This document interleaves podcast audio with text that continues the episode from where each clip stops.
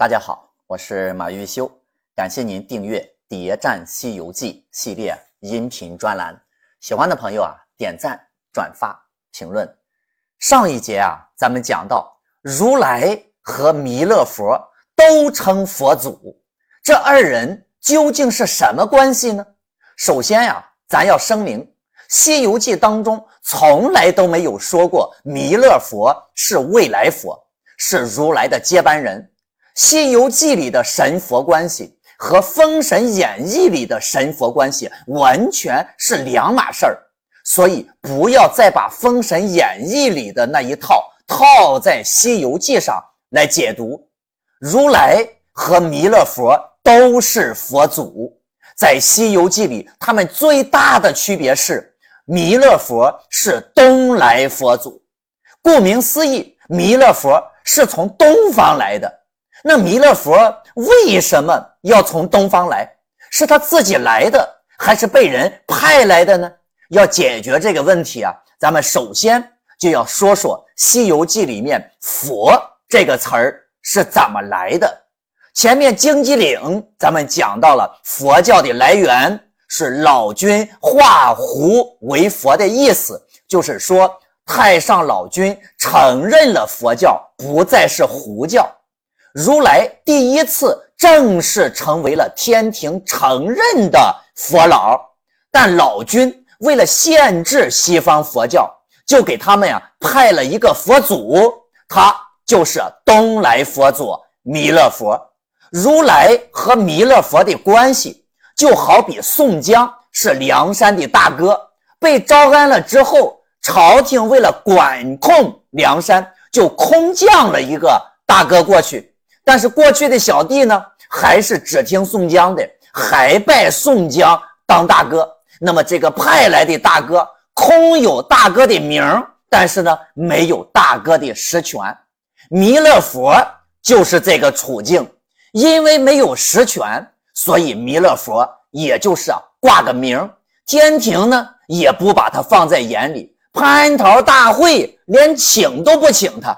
五百年前。孙悟空大闹天宫时，如来结盟了玉帝，终于有机会从佛老变成了佛祖，实现了人生的第二次上位。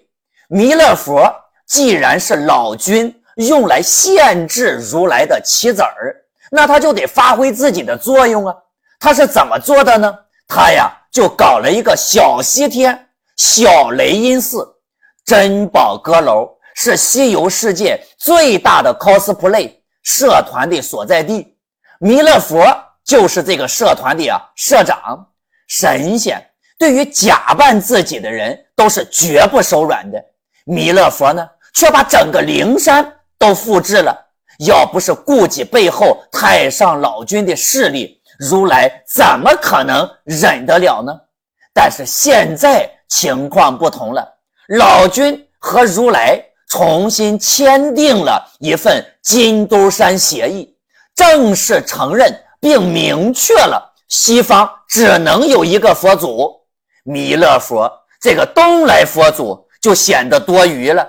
所以这一次取经团队经过小西天的这个意味就深长了，就是要借这个事儿来看看弥勒佛的态度。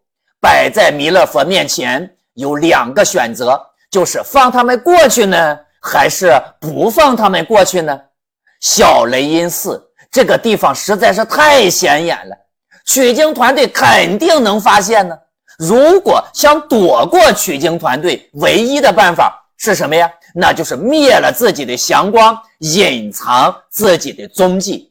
但如果这么一来，弥勒佛就等于宣告了自己的灵山是假的。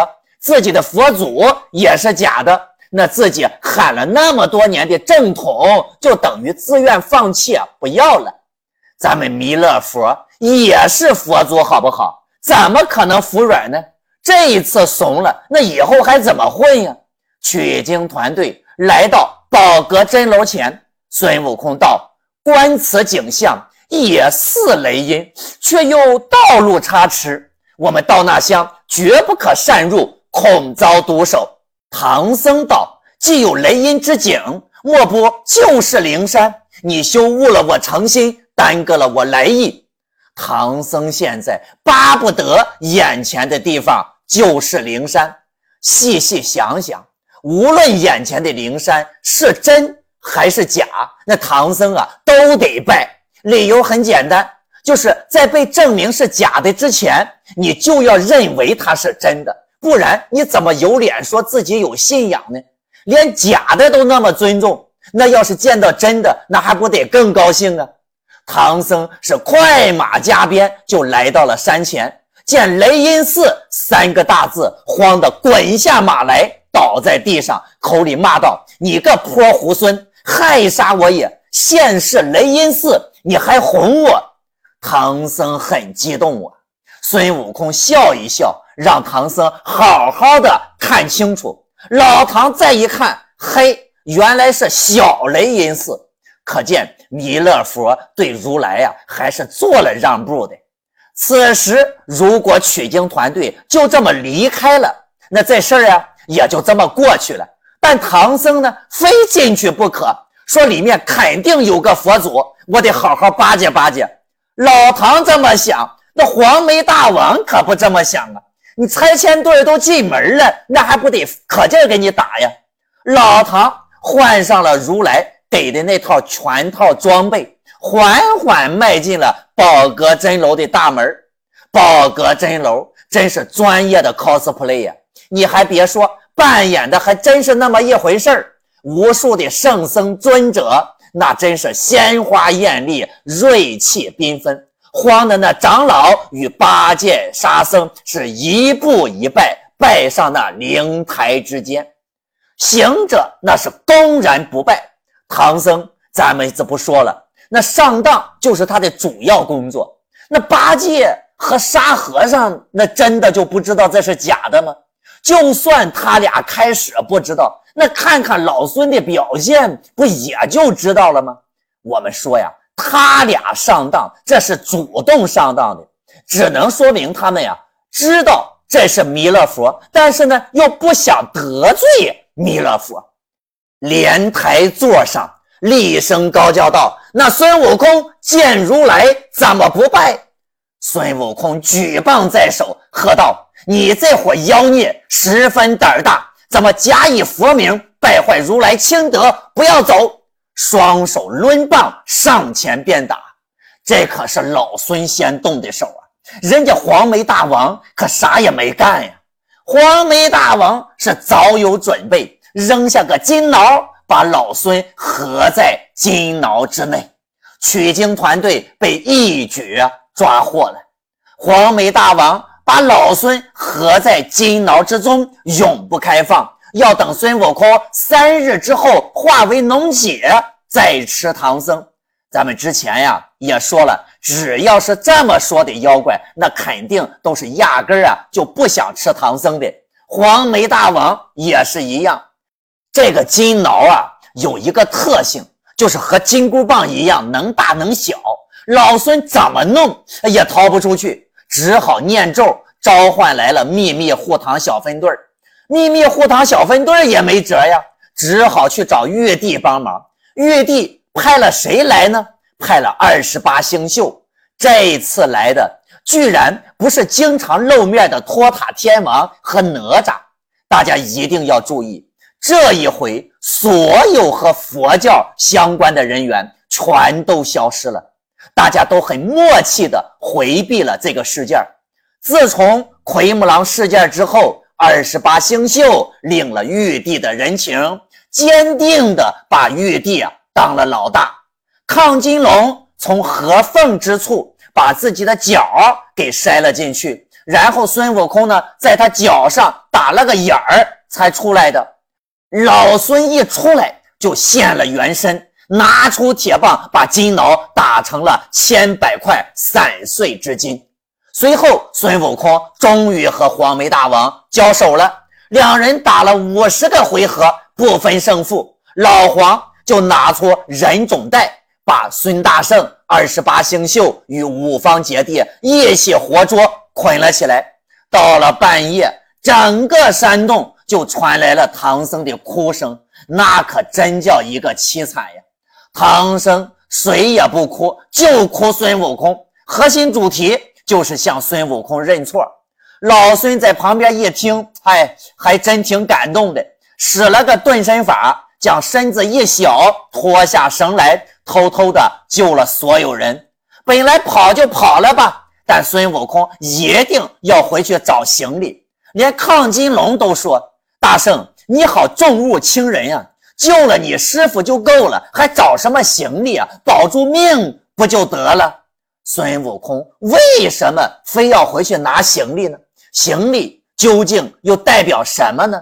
悟空道：“人固要紧，衣钵也要紧呀。包袱中有通关文牒、锦服袈裟、紫金钵盂，俱是佛门至宝，如何不要？衣钵比人更重要呀，因为行李中的这些东西，相当于我们现在的身份证和各种啊有用没用的证件。”没有这些，你就没法证明你的身份。更关键的是，这些东西很大一部分都是如来给的，你弄丢了，没法向佛祖交代呀。孙悟空自己去拿行李啊，其他人呢就在山坡上等候。黄眉大王正睡得哎香甜，只听见一声响亮，一调查发现孙悟空把他的金挠给打碎了，唐僧呢也跑了。老妖急传号令，赶紧捉拿孙悟空。孙悟空害怕又遭他罗网，没办法，行李啊也不拿了，去找大部队会合吧。但天刚一放亮，黄眉大王就率众追上来了，在西山坡正遇上唐僧和一票神仙，一场混战是从白天打到晚上。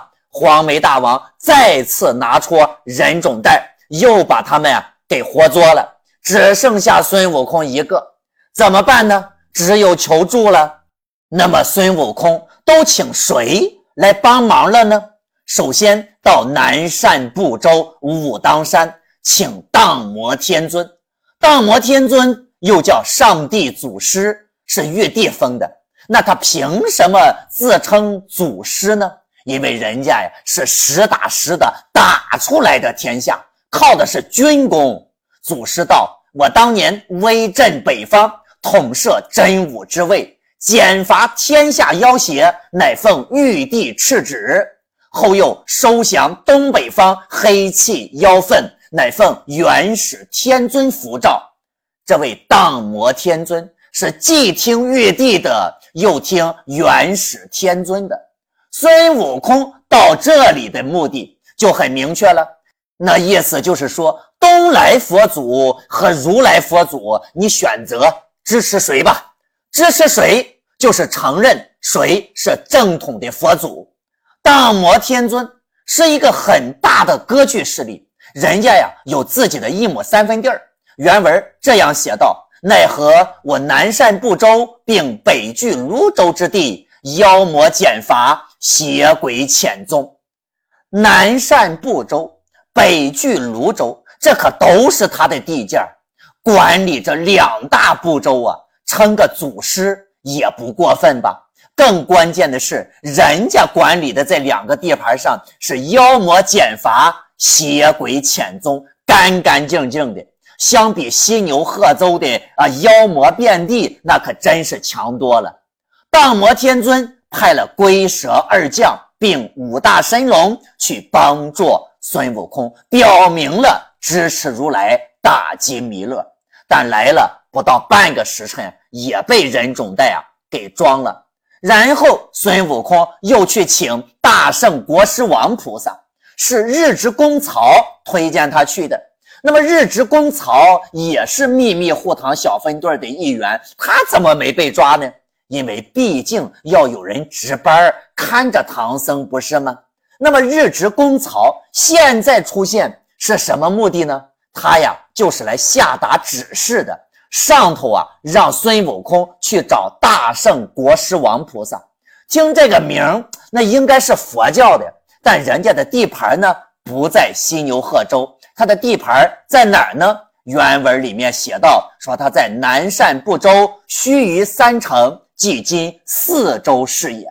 大圣国师王菩萨能自创一州，可见实力之强大。但是没想到的是，这大圣国师王菩萨呀，不愿意去，只派了自己的弟子小张太子去。结果当然又一次被人家给包圆了。